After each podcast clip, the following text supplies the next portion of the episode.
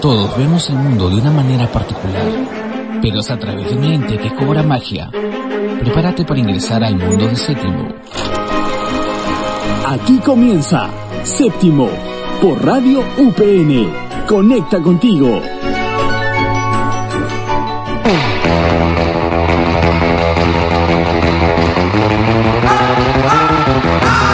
Hey, ¿qué tal comunidad? Siento presentarme de golpe así después de programas con mi ausencia, aunque con Nicole y Paulo a cargo de seguro ni notaron que faltaba esta excusa de humano que hoy les viene a conversar. Como no puedo traerles ni darles un oso de peluche para maquillar mis faltas, lo que humildemente sí les puedo ofrecer es un especial cinéfilo. Nicole, necesito que cuentes más sobre esta gran sorpresa que tenemos. ¿Qué tal Carmen? ¿Qué tal cinéfilos? Bienvenidos a séptimo ya la temporada de verano 2021. Y como estabas diciendo, obviamente teníamos que traer un especial para iniciar con el pie derecho ya este 2021. Ni más ni menos. Claro que sí, y hemos traído las series que han sido boom en Netflix. ¿Cuál te ha gustado más, Carmen? Por capítulos más vistos, yo hablaría más de Cobra Kai que de The Crown, la verdad, ¿ah? ¿Y tú? Uy, ya, ya va soltando poquito, poquito, pero eso es para después, así que yo creo que ya empezamos. Pasamos a la siguiente sección que es nuestro debate aquí en séptimo. Qué bonita película, me hizo llorar. ¡Wow! ¿Qué tales efectos especiales? Miran cómo vuelan. ¡Qué buena, película. Hasta la vista, baby. Adiós. Aquí no entran comentarios superficiales. Aquí sí que hablamos de cine.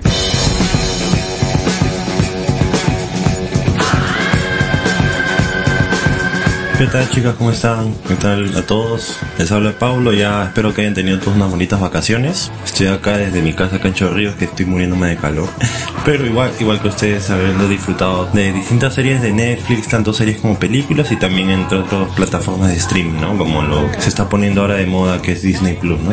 Bueno, con respecto a Cobra Kai, ¿no? Hacer un pequeño resumen de lo que digamos ha sido el boom de esta serie desde que salió en YouTube hace un par de años y ya con la compra de Netflix para sus siguientes temporadas. Bueno, ha sido bastante, bastante fresco, más que nada para los fanáticos de lo que fueron las películas originales, ¿no? Y en lo personal creo que al darle un punto de vista distinto, no desde el personaje principal, sino desde el, no villano, sino desde el punto de vista del antihéroe que fue en ese entonces el contrincante, ¿no? Principal de, del antiguo Karate Kid. Ahora empezamos con enemigos del pasado, aliados del futuro. A lo largo de la historia han habido villanos de todo tipo, pues y para todos los gustos. Como bien dice el dicho, y creo que en esto todos estamos de acuerdo, para gustos colores. Y es así pues como empezamos esta sección platicando sobre este fenómeno que Netflix hizo más famoso, que viene siendo Cobra Kai, y que creo que tratando de una serie que parte de una película como Karate Kid, con Daniel LaRusso, su patada de grulla, Miyagi, bla bla bla,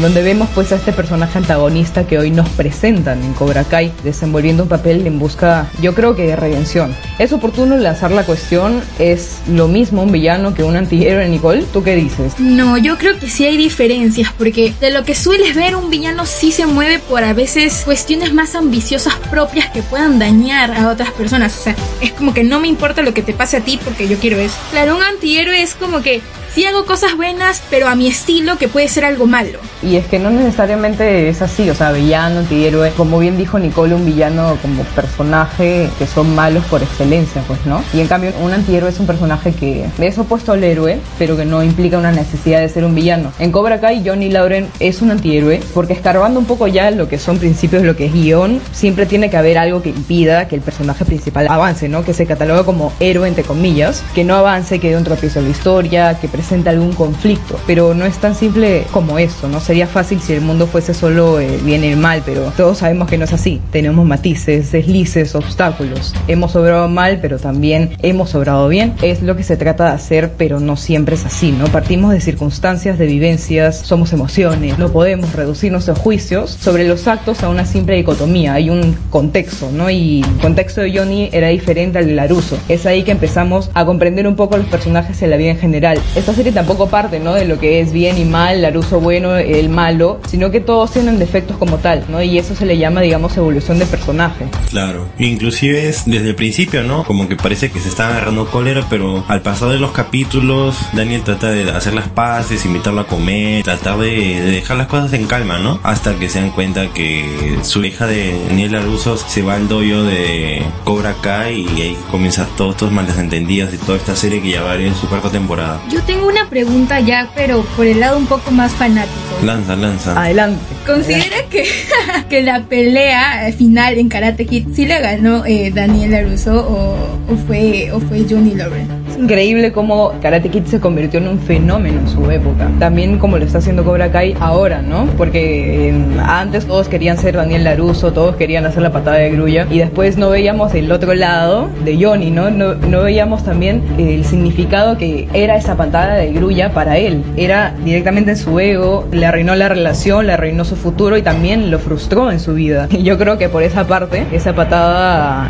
ganadora entre comillas, porque ya viendo depende también del punto en el que lo veas, ¿no? ¿Quién gana quién? La batalla que fue lo de karate, sí la ganó pues Daniel Laruso. No sé si Pablo tenga una opinión distinta a la mía. No sé si ustedes han visto Hot Me Your Mother. Sí, justo por esa serie era la pregunta, ¿no? Lo que te plantea la serie. Sí, exacto. Hay como que una leyenda de que supuestamente el origen de esta serie es por la supuesta, el supuesto verdadero villano de la película de Karate Kid que fue contada por Barney. Que para él Laruso era el malo, ¿no? Y Lawrence era el bueno. Claro, o sea, si te pones de la otra perspectiva de, de la película, a, a Johnny Lawrence le quitaron la novia, perdió el campeonato, se frustró totalmente y pareciera que en realidad él, él es el único afectado, ¿no? Y la serie, digamos, expandir un poco más el universo de Karate Kid, e inclusive esta nueva temporada iban a meter a la chica que aparece en la tercera parte. Yo más considero un spin-off, aunque aparece el profesor Miyagi. Me parece que está yendo por buen camino, ¿no? Todo este nuevo boom de Netflix que gracias a Dios lo compró por parte de YouTube, porque en, en YouTube, digamos que no tenía mucha acogida por su servicio de streaming.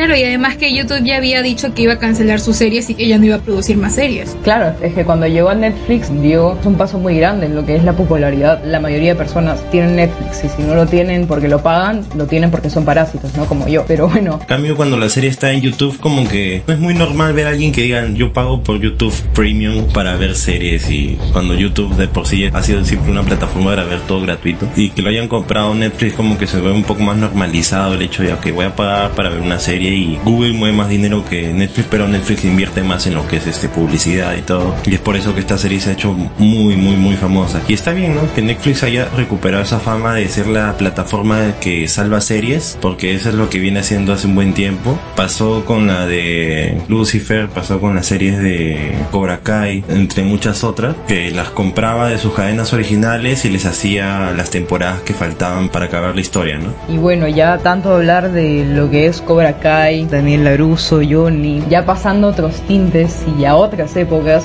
como una combinación de Gossip con Orgullo y Prejuicio. Y es así como vamos pase a Bridgerton. Tú que has visto más, Nicole, puede ser un tipo de élite con clase y espero que entiendas mi pregunta. Creo que Elite fue bastante criticada. Bueno, en Bridgerton, en realidad lo que me genera expectativa a ver y que espero ver es que esta serie es una saga de unas novelas, que son como nueve libros aproximadamente, donde en cada libro te hablan sobre un hermano, por eso es los Bridgerton. Y en esta primera temporada vemos que se centra en una de las hermanas, en Daphne, y cómo ella está vendible, por así decirlo, porque ella tiene que exponerse hacia los solteros que, que van a quitarle la soltería. Claro, pues o sea, para poner en contexto un poco, estamos hablando de épocas antiguas en donde el amor no primaba en cuanto al aspecto de unión, ¿no? Era más por intereses propios. Ahí sí iría el término de élite, que pues se ve que es más asociaciones que un matrimonio de verdad, ¿no? Que con quién me conviene estar y con quién no. En este caso vemos mucho de ello, eh, como familias buscan que sus hijas sean casadas con, sean de la realeza, no sé, duques, se habla de un duque, los condes y todo ello. Entonces la serie va por ese lado, pero creo que va por el lado de los que son este tipo de romance juvenil, como varias películas que salieron, como es Bajo la misma estrella que salió Yo antes de ti, o sea, son muy romances juveniles que llaman la atención del público, más allá de que, si bien esta está ambientada en una época, esta es como que prima eso, el romance juvenil más que, que otra cosa, que siempre hay algo que te impide, digamos, estar con esta persona, pero al final terminan juntos, como es en esta serie que terminan juntos. Claro, y de ahí precisamente viene el enganche, pues, ¿no? De ahí venía mi comparación de, no sé, pues de élite, de Pierre, por este tipo de relaciones juveniles, ¿no? Que pueden ser un poco locadas. Hay algún capítulo donde creo que se lanzan en medio de la lluvia, el pasto, el barro, todo por la pasión. Y es lo que ha llamado mucho la atención, como les mencionaba hace rato, películas eh, bastante conocidas que tratan de eso, ¿no? Amores adolescentes así bien bizarros. Claro, es la época de la juventud, ¿no? No pensamos, simplemente actuamos. Lo confirmo. Claro, lo confiesas tú, creo que lo confiesa Pablo también, lo confesamos todos y lo hicimos todos en algún momento, ¿no? Actuar estúpidamente cuando uno es joven. Yo creo que continuamos con otra serie que también es ambientada en época, pero esta es ya un poco más realista. Estamos hablando de The Crown, que es una serie sobre la vida de la reina Isabel. No sé qué me pueden comentar ustedes, chicos. ¿La han visto? ¿Qué les ha parecido? The Crown ha sido polémica, ¿no? Desde el momento en que salió, por el lado de la Casa Real. Claro, de qué tan verídico es mi interpretación. Ay, exacto. Le cayó un montón de críticas con el argumento de que no representaban fidedignamente las relaciones en la Casa Real, ¿no? Le pidió a Netflix que sea más explícito a la hora de aclarar que la obra es una ficción, ¿no? Como decir, esto es exagerado, esto no es así. Que muchas escenas eran producto de la imaginación del director. Para la Casa Real era una amenaza. Ellos creían que le iba a hacer un daño a la imagen que tienen de la monarquía. Que ya muy dañada está, creo, ¿ah? entre los jóvenes. La serie misma te muestra cómo es la vida de estos personajes está eh, muy abierta a lo que es la prensa. Entonces esta misma serie se convirtió en una interpretación de lo que pudo haber sido en su momento lo que pasaba dentro del palacio y todo esto, ¿no? También se podría considerar como parte de la prensa que está interpretando algo sobre lo que pasa. Por eso todo lo que mencionas que se genera mucha interpretación sobre la Casa Real, como mencionaba. Sí, porque igualmente no le gustó a la Casa Real pues cuando salió esta serie, por todo el contenido que tenía. Yo creo que ya viendo el tiempo, nos vamos por la última serie ya. Esta serie te cuento, Carmen Pablo, que ha estado en el top 10 por mucho tiempo. No sé cómo, yo personalmente no la he visto por la cantidad de capítulos que tiene, pero sí recuerdo haberla visto cuando estaba peque, que es Betty la Fea. Tiene como 300 capítulos y en realidad es una novela con muchas adaptaciones en el mundo, entonces es realmente bastante exitosa. ¿La original de qué país es? Colombiana. Ahí salió creo la mexicana y la que se hizo famosa fue la norteamericana, ¿no? La de Obi. Ahorita están pasando una que es en Nueva York, que es de hace dos años, de 2019, y que es como que la más reciente, pero al final todas son como remakes, o, o sea, tratan de la misma narrativa del personaje, pero en realidad sí, ha estado mucho tiempo eh, en Hay gente que ha visto los más de 300 capítulos y realmente me sorprende y los admiro. Es increíble cómo es que Betty también formó parte de ser este fenómeno, ¿no? Lo veíamos en todas partes, tú misma lo dices, estuvo en el top 10, creo que hasta ahorita está. En Netflix también fue un boom en lo que es TikTok con un trend bastante feo, pero bueno, al fin y al cabo fue tendencia igual. Creo que las redes la han ayudado a levantar bastante. Creo que también hay que tener en cuenta de que Netflix últimamente lo que está haciendo es comprar novelas y series que dan en la tele para público adulto, ¿no? Que normalmente no estaba muy acostumbrado a entrar a Netflix y eso, lo otro. Que lo vean algo como más pasajero, ¿no? Y como que ahora ya está más estandarizado. Por eso hay esta serie de Selena, las de Betty la Fea. Hay infinidad de novelas, estas las colombianas, novelas brasileñas, mexicanas. Netflix hace sus propias novelas disfrazadas de series. Y creo que también ese fue uno de los motivos por los cuales también se ha vuelto en el top, ¿no? Porque es una serie que ha sido bastante famosa en su tiempo, ¿no? Y que lo vuelva a hacer gracias a esta plataforma ayuda bastante. Así es, definitivamente es de las que están en top y como dices, están ampliando más el catálogo ya. Y ya para cerrar nosotros, les vamos a presentar el soundtrack de la semana que es de Karate Kid, como para recordar esto de SoundCloud de Cobra Kai, ¿no? Para recordar un poquito. El soundtrack es The Moment of Truth, una canción grabada por la banda de rock Survive.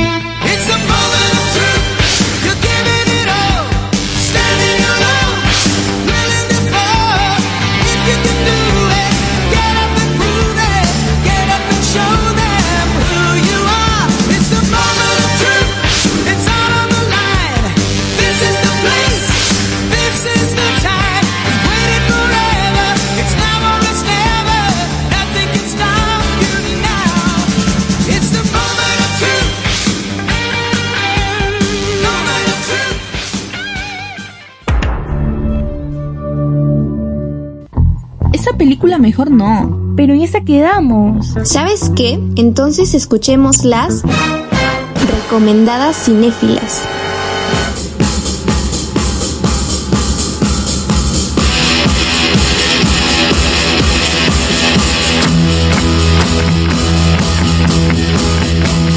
Interesante debate y entre conversatorio en el que tuvimos hace un ratito con estas series que han tenido su boom en este inicio de verano de 2021 y esperamos que sigan saliendo esas sorpresitas del baúl de los recuerdos aquí en Netflix. Pero bueno, continuando con la última sección del programa, hablemos de unas series que hemos considerado que han sido un boom o debieron serlo y por qué no lo fueron, ¿no? En este caso, antes de darle el pase a las chicas, voy a hablar de una serie que me duele el corazón de que la hayan cancelado. Estoy hablando de Mindhunter, que es para mí creo una de las mejores series que ha podido tener Netflix desde siempre, del director David Fincher, de joyitas como Seven, Club de la Pelea, Perdida, entre muchas, y que ahora último ha estrenado una película que lo más probable es que vaya a los, a los premios Oscar, que es Mank. Pero bueno, les doy el pase a ustedes, chicas. ¿Qué series creen que han debido ser un éxito y no lo fueron en Netflix? Bueno, una de las que a mí me gustó, últimamente no estoy viendo muchas series en Netflix, la verdad, pero de las últimas que vi, que vi con mi papá, fue Bárbaros, una serie alemana que me gustó, me pareció bastante interesante. Era sobre cómo el Imperio Romano peleaba con aldeas germánicas. Me pareció bastante interesante para que la vean si ver un poco de historia. A mí me gustó mucho, pero no sé ustedes si es que les gusta ese estilo, ¿no? Es un poco más de época, pero sí se les recomendaría. Bueno, por último, yo recomendaría ver Pose, que también está en Netflix, que creo que no tiene el reconocimiento que debería tener. Se trata esta serie del nacimiento de la comunidad queer en medio de la discriminación, también el amor, bueno, todo lo que tiene que ver la comunidad queer. Así que si es que tienen algún tiempo, sería muy bueno que se la pasen a ver, cinéfilos y cinéfilas. Y bueno, Nicole,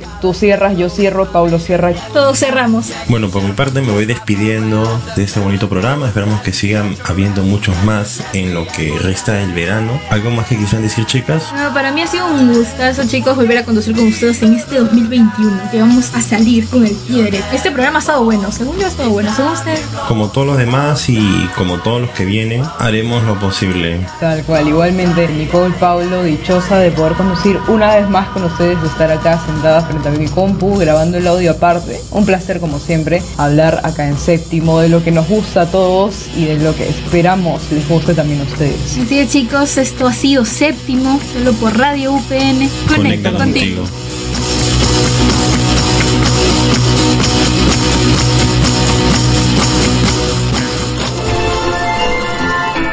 Esto fue Séptimo por Radio UPN. Conecta contigo.